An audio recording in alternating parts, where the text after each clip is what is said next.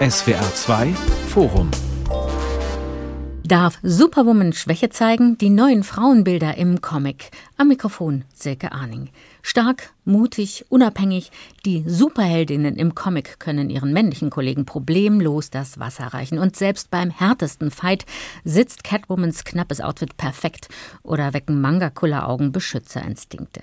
Jahrzehntelang hat die männerdominierte Comicwelt ein zweifelhaftes, sexistisches Frauenbild etabliert, doch das ändert sich. Immer mehr Comiczeichnerinnen drängen in die Szene.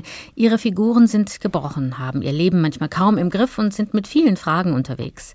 Aber darf Superwoman Schwäche zeigen? Welche Rollen spielen Geschlechterklischees im Comic und was unterscheidet die gezeichneten Frauenfantasien von denen männlicher Autoren?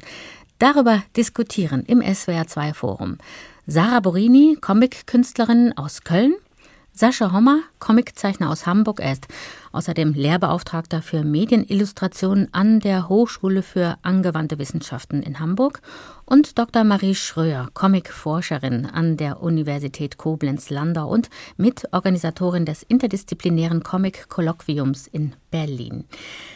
Morgen ist Gratis Comic Tag. Ein Tag, mit dem die Branche auf sich aufmerksam machen will. Frau Schröer, was ist da denn eigentlich so bei der Kundschaft heute angesagt? Sind die Bestseller eigentlich immer noch Geschichten mit mächtigen Männern wie in den Klassikern, die wir alle kennen, wie bei Spider-Man oder bei Asterix oder Lucky Luke auch? Also auf jeden Fall, diese Geschichten gibt es auch noch. Die sind ja zeitlos und zu Recht Klassiker. Ob das jetzt alles mächtige Männer sind, darüber ließe sich wahrscheinlich auch im Einzelnen nochmal debattieren, weil es natürlich auch große Unterschiede gibt zwischen, sagen wir mal, Obelix und Spider-Man. Aber es fällt natürlich auf, dass in den drei jetzt genannten Beispielen tatsächlich die Männer dominieren. Ich würde sagen, wenn man sich die Gratis-Comic-Hefte der vergangenen Jahre anguckt und sich diverse Bestseller und Bestenlisten anguckt, sieht man gleich, dass der Comic, und das ist total wichtig zu betonen, ein sehr diverses Feld ist. Also es ist natürlich schwierig, Genre Mainstream-Comics zu vergleichen mit etwas abseitigeren Graphic Novels. Unter dem Begriff wird das ja heutzutage gerne vermarktet, die weniger Publikum erreichen. Aber was auffällt, also selbst wenn man sich die meinetwegen Amazon-Listen anguckt oder die diverser Buchläden, die man online findet, ist, dass da immer mal wieder so Titel dazwischen sind, die ganz dezidiert Frauenfragen beziehungsweise wirklich feministische Fragen thematisieren.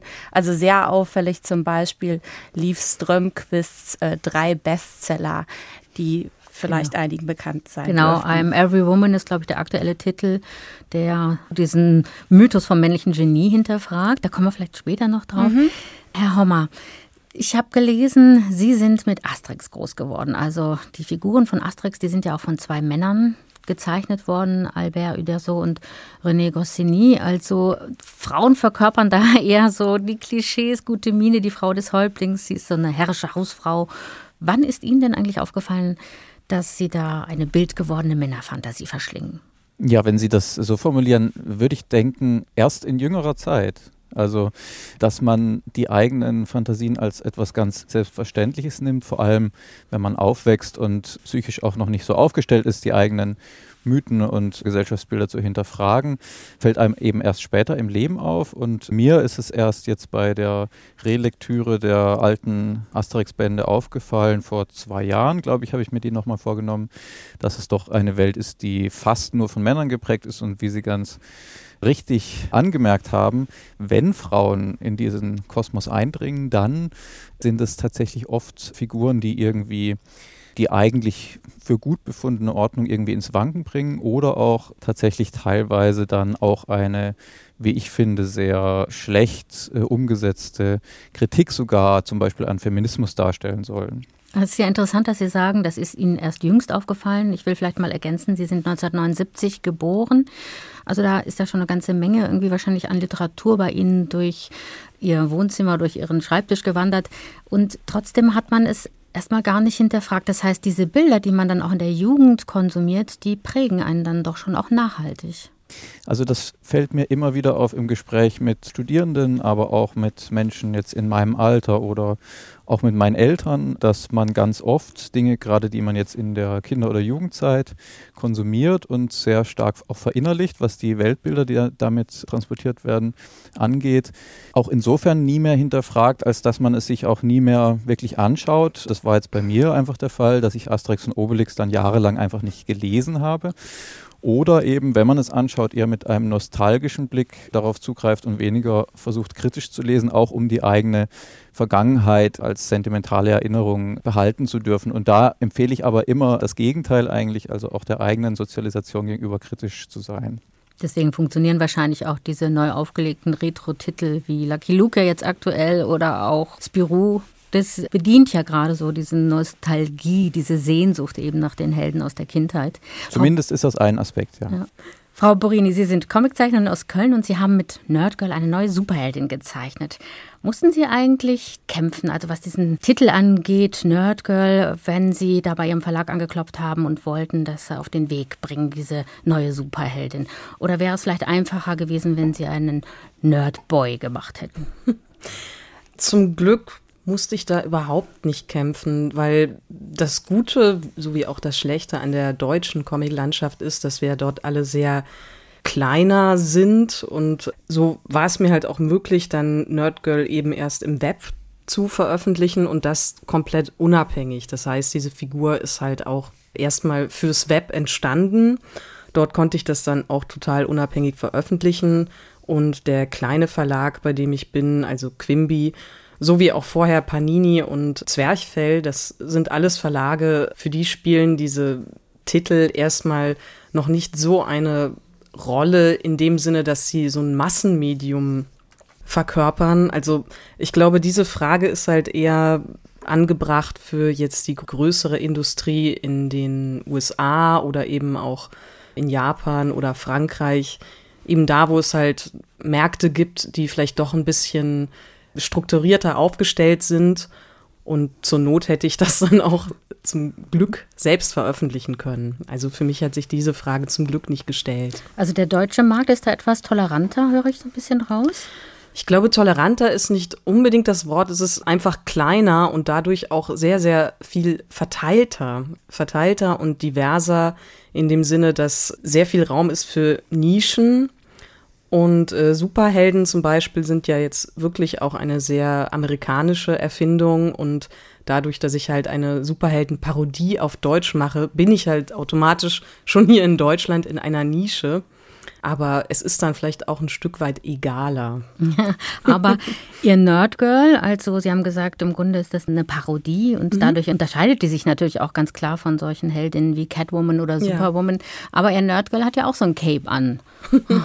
genau, also ich glaube, Bestandteil einer Parodie ist natürlich auch, dass man bestimmte Erkennungs- oder Stilmittel des zu parodierenden Stoffes verwendet und das Cape ist auf jeden Fall etwas, was ich übernommen habe, obwohl moderne Superhelden da auch mit zu kämpfen haben, ob Capes überhaupt noch zeitgemäß sind. So. Also es gibt old fashion. Äh, ja, genau, das ist tatsächlich noch so ein Überbleibsel, so ein Relikt aus älterer Zeit. Aber was unterscheidet denn ihr Nerdgirl dann von den anderen Superwomen? Also ich glaube, dass Nerdgirl sich eher bekennt dazu, eine Anti-Heldin zu sein. Das heißt, sie zeigt eben auch menschliche Schwächen und ja, also Nerdgirl war da für mich einfach ein großes Ventil, um sich eben auch lustig zu machen über diese moralinsauren Helden, denen eben immer alles gelingt oder die halt sich mit Konflikten beschäftigen müssen, die auch manchmal für unsere Welt überhaupt keinen Sinn machen. Also ob man jetzt den großen Overlord aus der Galaxis äh, mhm. X7L bekämpft, spielt für uns jetzt eher im Alltag meistens nicht so die Rolle. Und da habe ich gedacht, es wäre ganz nett, mit dieser Heldin eben auch so ein paar alltäglichere Probleme zu besprechen. Frau Schröer, Sie haben ja eben schon erzählt, dass die männlich dominierten Comics schon auch immer noch viel Zuspruch finden. Und es ist so, wie Frau Borini eben auch erzählt hat, das sind eher so die Nischen, die dann bedient werden mit anderen Bildern, Geschlechterbildern, Frauenbildern. Aber auf der anderen Seite muss man sagen, also diese tollen Frauen, die da alle unterwegs sind, mit Superkräften ausgestattet, die sind ihren männlichen Konkurrenten zum Teil auch überlegen. Also man könnte ja jetzt mal so sagen, etwas provozieren, wo ist das Problem? Die Frauen sind doch absolut gleichberechtigt. Genau, die Frage wäre natürlich, wo sind sie gleichberechtigt? Also da muss man ganz stark differenzieren, je nach Genre und Nische. Vielleicht ganz kurz nochmal zu dem Beispiel von Asterix und Obelix, das ja vorhin genannt wurde. Herr Hommer hat ja richtig darauf hingewiesen, dass die Sozialisation da eine ganz brisante Rolle spielt. Und ich erinnere mich zum Beispiel, dass in einem äh, ja, ein bisschen feministisch bewegten Haushalt meine Mutter hatte dann so ein Exemplar von Feminax und Valkyrax rumfliegen. ich weiß nicht, ob euch ja. das noch was doch, sagt. Doch. Genau, das finde ich insofern vielleicht ganz gut darauf hinzuweisen, weil es natürlich auch schon sehr viel früher in den 70er Jahren und in den 80er Jahren Versuche gab, diesem sehr männlich dominierten Blick etwas entgegenzusetzen. Wo ist jetzt das Problem? Ich glaube, das Problem ist, dass wir sehr sehr stark diese einzelnen Erfolgscomics wahrnehmen und dabei nicht so sehr dann darauf gucken, also jetzt gerade im Feuilleton oder so, oder auch ich persönlich, vielleicht gar nicht so sehr darauf gucken, wie die Frauen jetzt meinetwegen in Superheldenverfilmungen und so repräsentiert werden. Und das ist trotzdem noch ein anderes Bild. Und da kann man natürlich über, über Körperlichkeiten reden, über Aufmachungen. Und genau das Körperliche ist halt ein Punkt, der in diesen Graphic Novels stark zur Sprache kommt und der offensichtlich noch wichtig ist oder noch nicht abschließend geklärt ist, welches Bild der Frauenkörper in Comics vermittelt werden soll oder wird. Herr Hommer, machen Sie sich denn als Mann überhaupt Gedanken über den Frauenkörper, der da so dargestellt wird oder anders dargestellt wird?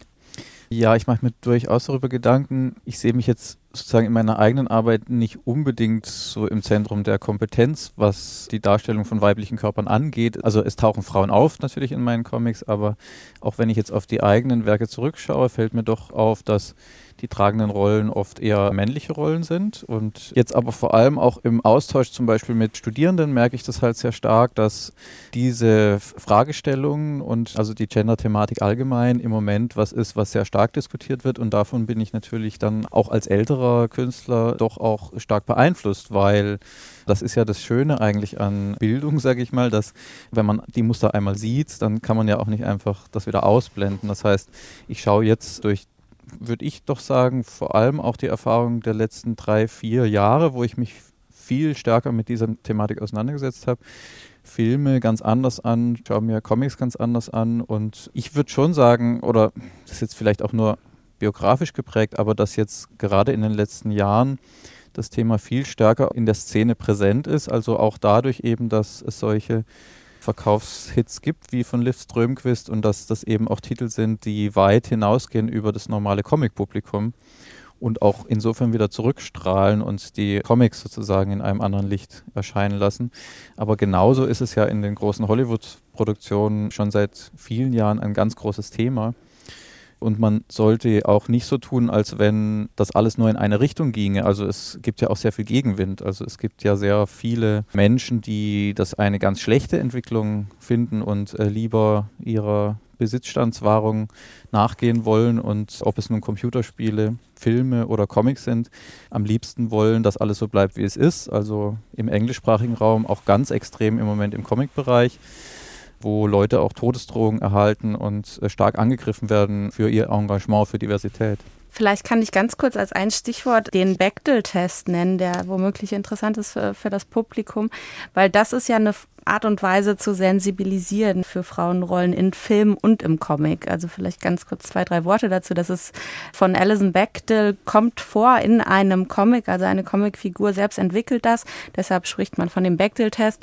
Und es geht um die Frage, kommen überhaupt Frauenfiguren vor? Wenn ja, wie viele und worüber unterhalten die sich? Und das ist ein sehr einfacher Test, aber den anzuwenden auf Filme und Comics dieser Tage hilft dann so ein bisschen dafür zu sensibilisieren. Ist das immer noch alles im Stil von gute Mine oder sind das ein bisschen komplexere Figuren?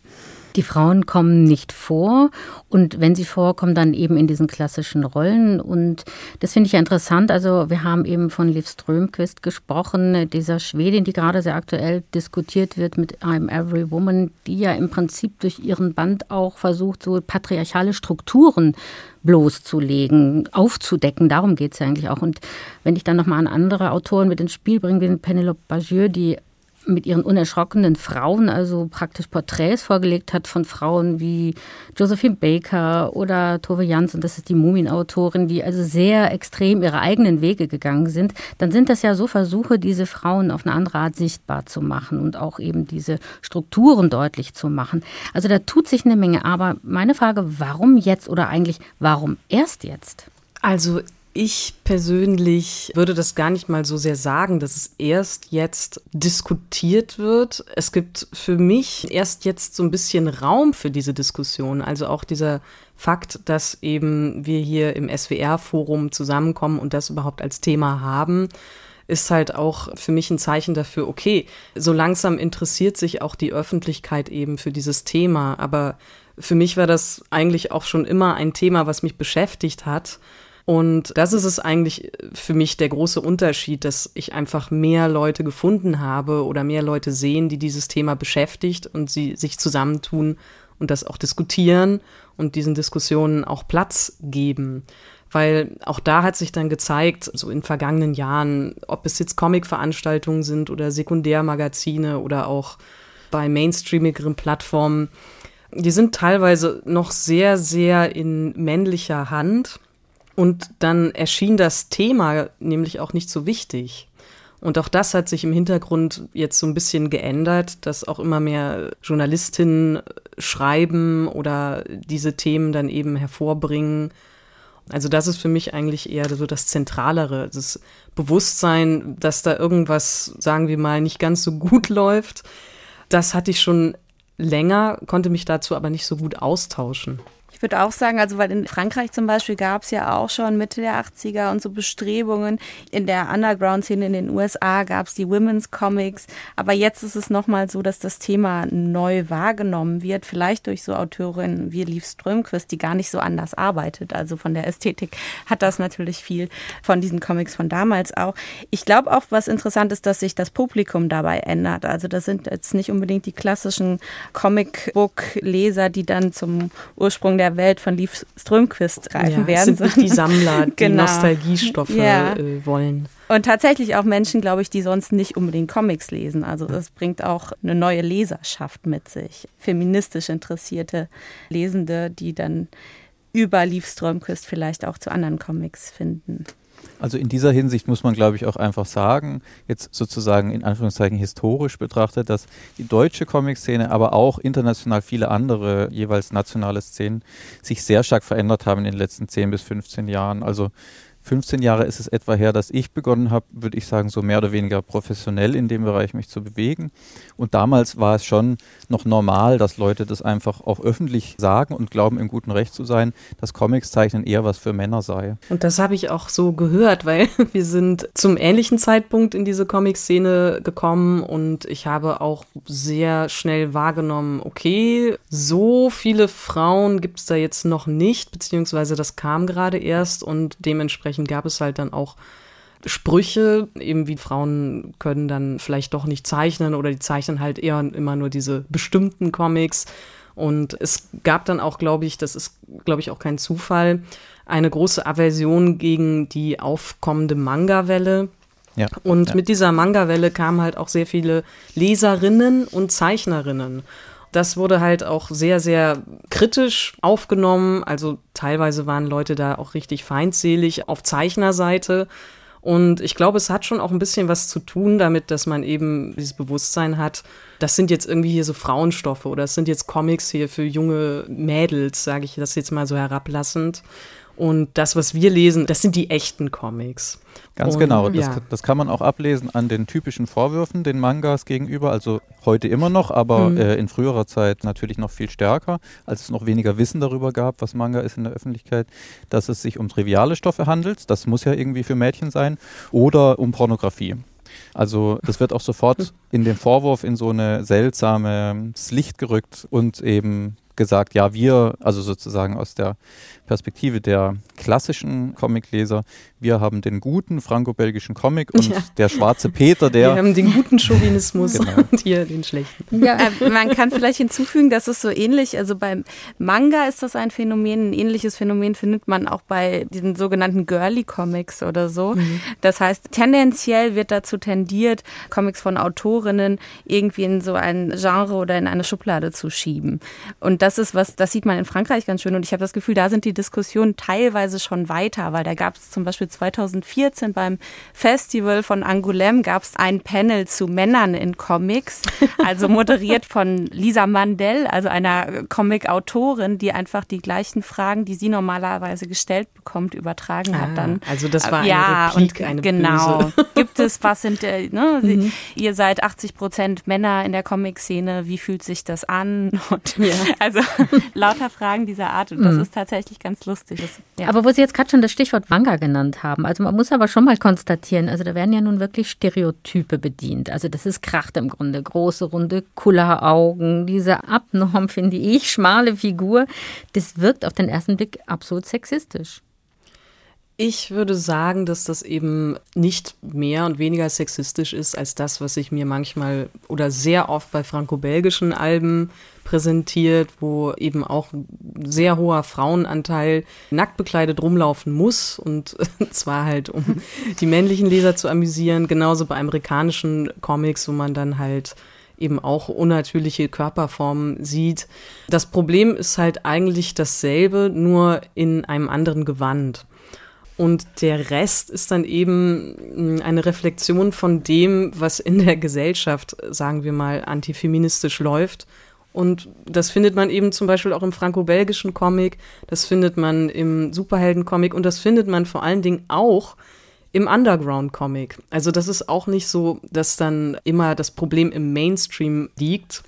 Und ich kann genauso gut problematische Frauenbilder in Mainstream-Comics, in amerikanischen Mainstream-Comics aufzeigen, wie bei japanischen Manga-Frauenbildern. Also es ist vielleicht eher das, was wir kennen, das macht uns dann nicht so viel Sorgen wie das in Anführungszeichen exotische aus einem anderen Land, was wir nicht ganz so einordnen können. Aber im Grunde genommen ist sich das alles schon ähnlicher, als man denkt. Also durch alle Szenen hinweg ziehen sich diese Frauenbilder, ob jetzt Mainstream oder Independent. Finde ich sehr interessant, was Sie da feststellen. Es gibt ja auch Comics, eines Altmeisters, Robert Crumb zum Beispiel, der diesen ganz anarchischen Fritz the Cat geschaffen hat und auch seine Ehefrau Aline Kominski-Crumb, die ja sehr, sehr drastisch daherkommen. Könnte man auch sagen, das sind sexistische Bilder, aber sie werden ganz anders gehandelt. Warum? Tatsächlich wurde beiden der Vorwurf gemacht. Also auch Aline Kominski-Crump wurde Sexismus vorgeworfen. Das ist schwierig. Ne? Die Frage ist ja, sagt man jetzt generell, okay, alles Sexuelle, Erotische soll ausgeblendet werden? Und ich glaube, das ist gar nicht so sehr das Problem. Gerade bei den Crumps merkt man, dass zurzeit die Diskussionen eher ziemlich aufgeladen sind. Also zum Beispiel gab es jüngst bei MICE, also Massachusetts Institute, also das ist eine bestimmte Comic-Ausstellung in den USA, die haben einen Raum, der Robert Crump Raum hieß, jetzt umbenannt da stärker sensibilisiert worden ist eben für Sexismus und ja so äh, Rassismus. Ich glaube, das Problem ist halt auch, dass man sich zu sehr an den einzelnen Menschen oder Zeichner dann eben orientiert und wenn man halt einen Raum nach dem benennt, ist es halt gleichbedeutend fast mit alles, was der gemacht hat, ist toll. Und das ist dann eben so das Problem, weil bei so einem großen Schaffen wie Robert Crump muss man halt eben dann auch vielleicht gucken, was ist genau der Aspekt, den man daraus ziehen kann, der sehr interessant ist für eben das Weiterkommen von Comics als Medium und was genau hat er dazu beigetragen, dass eben da die Konventionen so ein bisschen gebrochen werden. Und wann hat er einfach auch die allerübelsten, rassistischsten und sexistischsten Sachen gezeichnet, weil es gibt Sachen, da muss man nicht lange hingucken, das ist dann einfach so. Wenn man. Aber das ist auch schwierig. Es gibt natürlich auch ein Spiel mit Stereotypen im Comic. Also das kann man schon mal als eine These festhalten. Und gerade bei Robert Crump, der sich auch autobiografisch ja selbst in Szene setzt, ist es mhm. ja wieder was anderes, weil der, also sage ich mal so, als reine Masturbationsvorlage nicht unbedingt geeignet ist, ne? da er selbst da immer so als kriechendes, erbärmliches Insekt das noch stimmt, mit auf dem Bild zu man sehen muss ist. ganz ehrlich sein, dass er damit auch sehr, sehr viele andere Leute angesprochen hat, die genau eben so fühlen und die sich dann eben auch bestätigt gefühlt haben in ihrem in ihren niedersten Instinkten dann eben auch Frauen zu fetischisieren und dann ist halt auch irgendwann vielleicht für mich der Punkt überschritten. Ich finde es halt dann eher seltsam, dass das so überhöht wird manchmal, weil es ist schon manchmal einfach frauenfeindlich und rassistisch und also wenn man das nicht findet und nicht so sagen kann, dass es so war, dann weiß ich nicht, was noch in diese Kategorie fallen würde. Okay. Ja. Aber ich, aber ich ja. äh, finde Trump auch ein sehr interessantes Beispiel, weil sich sehr gut daran aufzeigen lässt, dass die Antworten nicht immer so einfach sein können. Ja, genau das also, würde ich eigentlich ähm, sagen. Ja. Und äh, dass man jetzt in Werken von egal welchem Künstler vielleicht frauenfeindliche oder rassistische Tropen findet oder Zeichnungen findet, heißt ja noch nicht im Umkehrschluss, dass es überhaupt keinen emanzipatorischen Gehalt in den Arbeiten gibt. Mhm. Also zum Beispiel bei Asterix und Obelix, um auf unser Eingangsbeispiel nochmal zurückzukommen, für mich als kleinen Jungen war das ein Comic, der mich total aufgebaut hat, weil der kleine Asterix, der eben körperlich nicht groß gewachsen ist, wie ich auch als kleiner Junge, ist aber sehr sozial, er kümmert sich um sein Dorf, um die Bewohner des Dorfes und löst Aufgaben eben mit einer sozialen Ader und mit Intelligenz. Und für mich war das eine große Leitfigur oder eine Art von mythischen Held. Und dass da ganz viele Sachen dann hinten runterfallen und zum Beispiel auf Frauenfiguren gar nicht geachtet wird, habe ich einfach nicht wahrgenommen. Und insofern hat es bei mir sozusagen in der Sozialisation auch eine Leerstelle erzeugt oder wenn man so will, mir auch geschadet auf eine Art und Weise. Aber trotzdem war das für mich eine sehr positive Erfahrung. Und so geht es vielen Nerds, die zu Hause sitzen und irgendwie aus irgendwelchen Gründen das Gefühl haben, sie kriegen nie eine Freundin ab. Vielleicht auch, wenn sie die Robert Crump-Geschichten lesen und sich da mhm. irgendwie wiederfinden und dann eben en passant auch einen gewissen Frauenhass, der da auch mitschwingt in seinen Narrationen, eben mit einem dann zu bedauernden Genuss äh, mitvollziehen können. Aber die Antworten sind eben nicht so einfach und darum sollte es in der Debatte auch nie gehen um diese Themen oder in der Diskussion, welche Künstler und Künstlerinnen jetzt noch zu dem Övre der Sachen gehören, die man lesen darf und welche nicht, sondern ich würde sagen, es geht halt immer um Vielfalt. Vielleicht ganz interessant dabei ist, wird er zustimmen, dass das für den Nerd dann eine Identifikationsfigur sein kann. Ich glaube allerdings auch, dass es für die Frauen dieser Zeit, und deshalb gefällt mir das nicht, wenn man in extrem verdammt oder glorifiziert, teilweise eine Öffnung mit sich gebracht hat. Also die französische Frauenrechtlerin Benoit Groul zum Beispiel, die hat ein Loblied damals in Ödipus Schwester gesungen auf die Charlie Hebdo-Autoren, die ja auch äh, zu Recht für viele Dinge kritisiert wurden, aber damals jetzt schon in den 70ern und hat gesagt, dass wird auch ihr erlauben, erstmals über Körperlichkeit zu sprechen und über Menstruation zu sprechen und so weiter, weil die halt auch dieses Tabu brechen, ne, was diverse Absolut. Körperausscheidungen ja. angeht und so. Also ich glaube, auch für Frauen hat das dann durchaus emanzipatorisches Moment. Ja. Also ich glaube, das ist wirklich der Punkt, dass man da eben das für sich herausziehen sollte, was man für sich herausziehen kann. Aber gerade nochmal, wenn wir irgendwie dann auf männliche Nerds zu sprechen kommen, es gibt nämlich dann so einen Aspekt, den ich durchaus toxisch finde, wenn man halt auch dieses Bild von dem männlichen Nerd kultiviert, der halt keine Frauen abbekommt. Und da ist auch so ein bisschen das, was die Gesellschaft dann prägt, dass Männer so ein Anrecht hätten auf tolle Frauen und von denen halt wahrgenommen zu werden. Und das finde ich manchmal ein bisschen schwierig, weil ich denke so, okay, wie viele Frauen wurden vom anderen Geschlecht oder halt von Männern nicht wahrgenommen und weinen dann nicht auf ihr Papier, dass die nicht beachtet werden. Und daran sieht man eigentlich ziemlich gut, also wo der Unterschied dann doch ist, wenn man über Frauen und Männer redet, was dann so an Anrechtshaltung durch diese Kunst dann eben so reproduziert wird. SWR 2 Forum darf Superwoman Schwäche zeigen, die neuen Frauenbilder im Comic. Ich würde gerne noch mal einen Schritt weitergehen, insofern, weil eben ein Stichwort fiel. Herr Hommer, Sie haben von Identifizieren gesprochen. Also viele Leserinnen und Leser identifizieren sich halt mit diesen Heldinnen und Helden in ihren Comics, die sie kennen, in den Geschichten. Bei Ihnen war es jetzt der Asterix. Inzwischen merkt man ja, dass sich das Erzählen im Comic verändert hat. Es gibt ein anderes Erzählen. Und ich könnte mir auch vorstellen, dass die neuen oder die vielen Comiczeichnerinnen, die so in den letzten vergangenen Jahren in die Szene gekommen sind, dass die einfach auch die Geschichten und die Perspektiven verändert haben. Inwiefern werden jetzt andere Geschichten erzählt und sind die Frauenfantasien doch andere als die von männlichen Autoren? Ja, es ist natürlich schwierig, das so generalisierend auf irgendwelche Formeln zu bringen, würde ich erstmal sagen. Auch unter anderem deswegen, weil sobald man das versucht, gibt es natürlich aus allen möglichen Richtungen Einsprüche. Wenn ich jetzt anfinge zu erzählen, ja, es gibt so typisch männliche Plots und weibliche Plots. Ich glaube, auf der Ebene kann man es eben nicht anfassen. Das ist zu vereinfachend sondern man muss eben jeweils bei jeder einzelnen Person auf die jeweilige Sozialisation schauen und darauf schauen, wie die jeweilige Künstlerin ihre Themen dann anpackt. Und in der Arbeit mit äh, Studierenden merke ich einfach, dass also gerade Menschen, die noch dabei sind, sich zu finden, also die noch im Studium eben stecken und mit diesen Geschichten, die sie dann zu Papier bringen, mit den Comics, die sie zu Papier bringen, eben auch noch ein bisschen mehr erzählen, als dass sie einfach nur einen Beruf ausführen, sondern die entdecken sich selbst als Person in ihrer Geschlechtlichkeit auch gerade und darüber berichten sie auch in ihren Geschichten.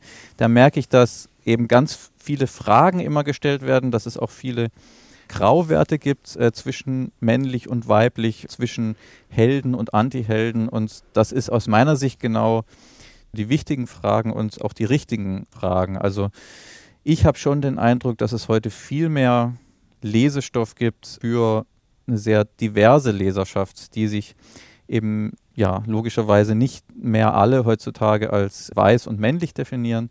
Und das ist aber ein Prozess, der im Moment im Gang ist und der auch noch einige Schritte vor sich hat, würde ich sagen, bis sich das wirklich gesellschaftlich verfestigt und neue Generationen dann eben auch mit einem diverseren Blick aufwachsen lässt. Das wäre quasi, was man auf jeden Fall als einen Trend identifizieren kann, dass das Autobiografische, also dabei hilft, genau mit diesen alten Rollenbildern ein bisschen aufzuräumen oder die zumindest zu problematisieren, weil das sieht man ja auch in der deutschen Szene schon ganz schön. Ne? Also mit Uli Lust, mit Katja Klenge, mit Lisa Frühbeis und auch durchaus bei dir, Sarah, wenn auch auf eine andere Art und Weise. Wollte ich gerade sagen, Frau Porini, im Prinzip mit Nerd Girl, das ist auch ja, autobiografisch durchaus. ja, auch wenn Sie jetzt keinen. Aus wenn Sie jetzt kein Cape tragen, oder? Äh, ich weiß gar nicht, wieso Sie mich mit Nerdgirl in Verbindung bringen. Ich habe sie noch nie gesehen. Nee, das stimmt. Und also was mir vor allen Dingen wichtig ist, dass wir dann auch diesen Punkt irgendwann mal überschreiten, zu sagen, okay, das sind jetzt also Autorinnen, die sich explizit mit diesem Thema weiblich sein und was machen denn eben Rollenbilder auch aus, dass wir den auch mal überschreiten und dann eben sagen, okay, wir können auch genau dieselben dämlichen Stoffe machen oder dieselben Actionknaller oder einfach halt nicht mehr so eingeordnet werden als Frauen machen Comics. Weil ich habe mir da relativ wenig Gedanken drüber gemacht und Nerdgirl als Figur ist ja jetzt auch nur deshalb so entstanden, weil ich halt zufällig eine Frau bin. Aber wir wollen gerne auch alle Stoffe machen, die Männer eben auch machen. Also Sie machen jetzt nicht speziell Frauencomics, das wollten Sie damit sagen. Genau, das wollte ich genau damit sagen. Das, ja. das finde ich sehr ärgerlich ja, auch. Total unterstreichen, weil es das ja auch als Marketingoffensive gab, mal von einem Verlag ja. mit so Stickern, ne? Also ja, da habe ich mich ja so drüber lustig gemacht. Also ich werde jetzt nicht sagen, welcher Verlag das war, aber es war was, was Graphic Novel for Ladies. Genau. Ähm, was da wahrscheinlich eine verzweifelte Vertriebsmaßnahme war, um diese Stoffe eben dann eben auch in die Buchläden zu kriegen. Also im Grunde genommen, das eben als Verkaufsargument genommen wird. Es ist halt eher so, dass von vielleicht Vertriebsseite, von Marketingseite dieses Stichwort starke Frauen ja. forciert wird. Und ich verstehe verstehe das natürlich, aber auf der anderen Seite ärgert es mich auch ein bisschen, weil ich halt auch denke, so ja, und eventuell fühlen sich Männer dann auch wieder nicht angesprochen, diese Sachen zu lesen. Ich kann mir auch vorstellen, Herr Hommer, wenn man jetzt sagen würde zu Ihnen, Sie machen Männercomics, würden Sie das auch von sich weisen, oder? ja, ja, das ist das Absurde, dass man darüber lachen muss. Das das zeigt ja auch, dass es äh, längst nicht so ist, dass alles äh, wunderbar sich in äh, Gleichberechtigung aufgelöst hat, sondern dass es bestimmte kulturelle Muster gibt, die weiter wirken. Und vor allen Dingen würde ich Sie gerne fragen wollen, was haben Sie denn dann zum Beispiel mit Insekt gemacht? Was ist das? Also Insekt ist ein Comic von Ihnen, da geht es um einen kleinen Jungen, der ganz normal in seiner Klasse da mit Freunden unterwegs ist, zum Klassensprecher gewählt wird, sehr beliebt ist und so. Und jetzt muss man dazu sagen, dass da, wo er wohnt, in der Stadt, die liegt unter einer dicken Rauchglocke.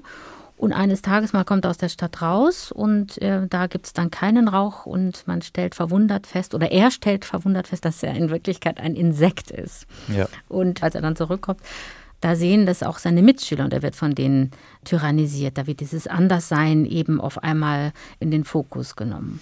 Genau, da geht es eben ums Anderssein und die Hauptfigur ist männlich aber natürlich hat dieses Buch zum Beispiel den Anspruch, auch ein bisschen universell zu funktionieren. Einfach, also ob dieses Anderssein jetzt eins zu eins in Rassismus übersetzt werden soll, bleibt bei diesem Buch ein bisschen offen. Also es könnte auch genauso die Geschichte eines Menschen sein, der einfach anders aussieht. Ist nicht unbedingt aufgrund seiner Herkunft oder sowas, sondern aufgrund von anderen Gründen. Aber das Geschlechterthema ist bei diesem Buch jetzt äh, nicht so im Vordergrund. Aber ich glaube, das ist eigentlich was mich immer interessiert hat, in meinen Arbeiten so einen subjektiven Blick zu zeigen oder zu zeigen, dass es auch andere Wahrheiten gibt als die, die man jetzt als Leser oder Leserin mitbringt. Und ich glaube, dass ich selbst als Leser mich auch aus diesem Grunde sehr angesprochen fühle, zum Beispiel von den Büchern von Liv Strömquist, genauso aber von zum Beispiel jetzt, um deutsche Zeichnerinnen noch zu nennen, Aisha Franz oder Katrin Klingner oder all die anderen tollen Zeichnerinnen, die im Moment aktiv sind, auch in der deutschen Szene, weil ich den Eindruck habe, da eine neue Perspektive kennenzulernen.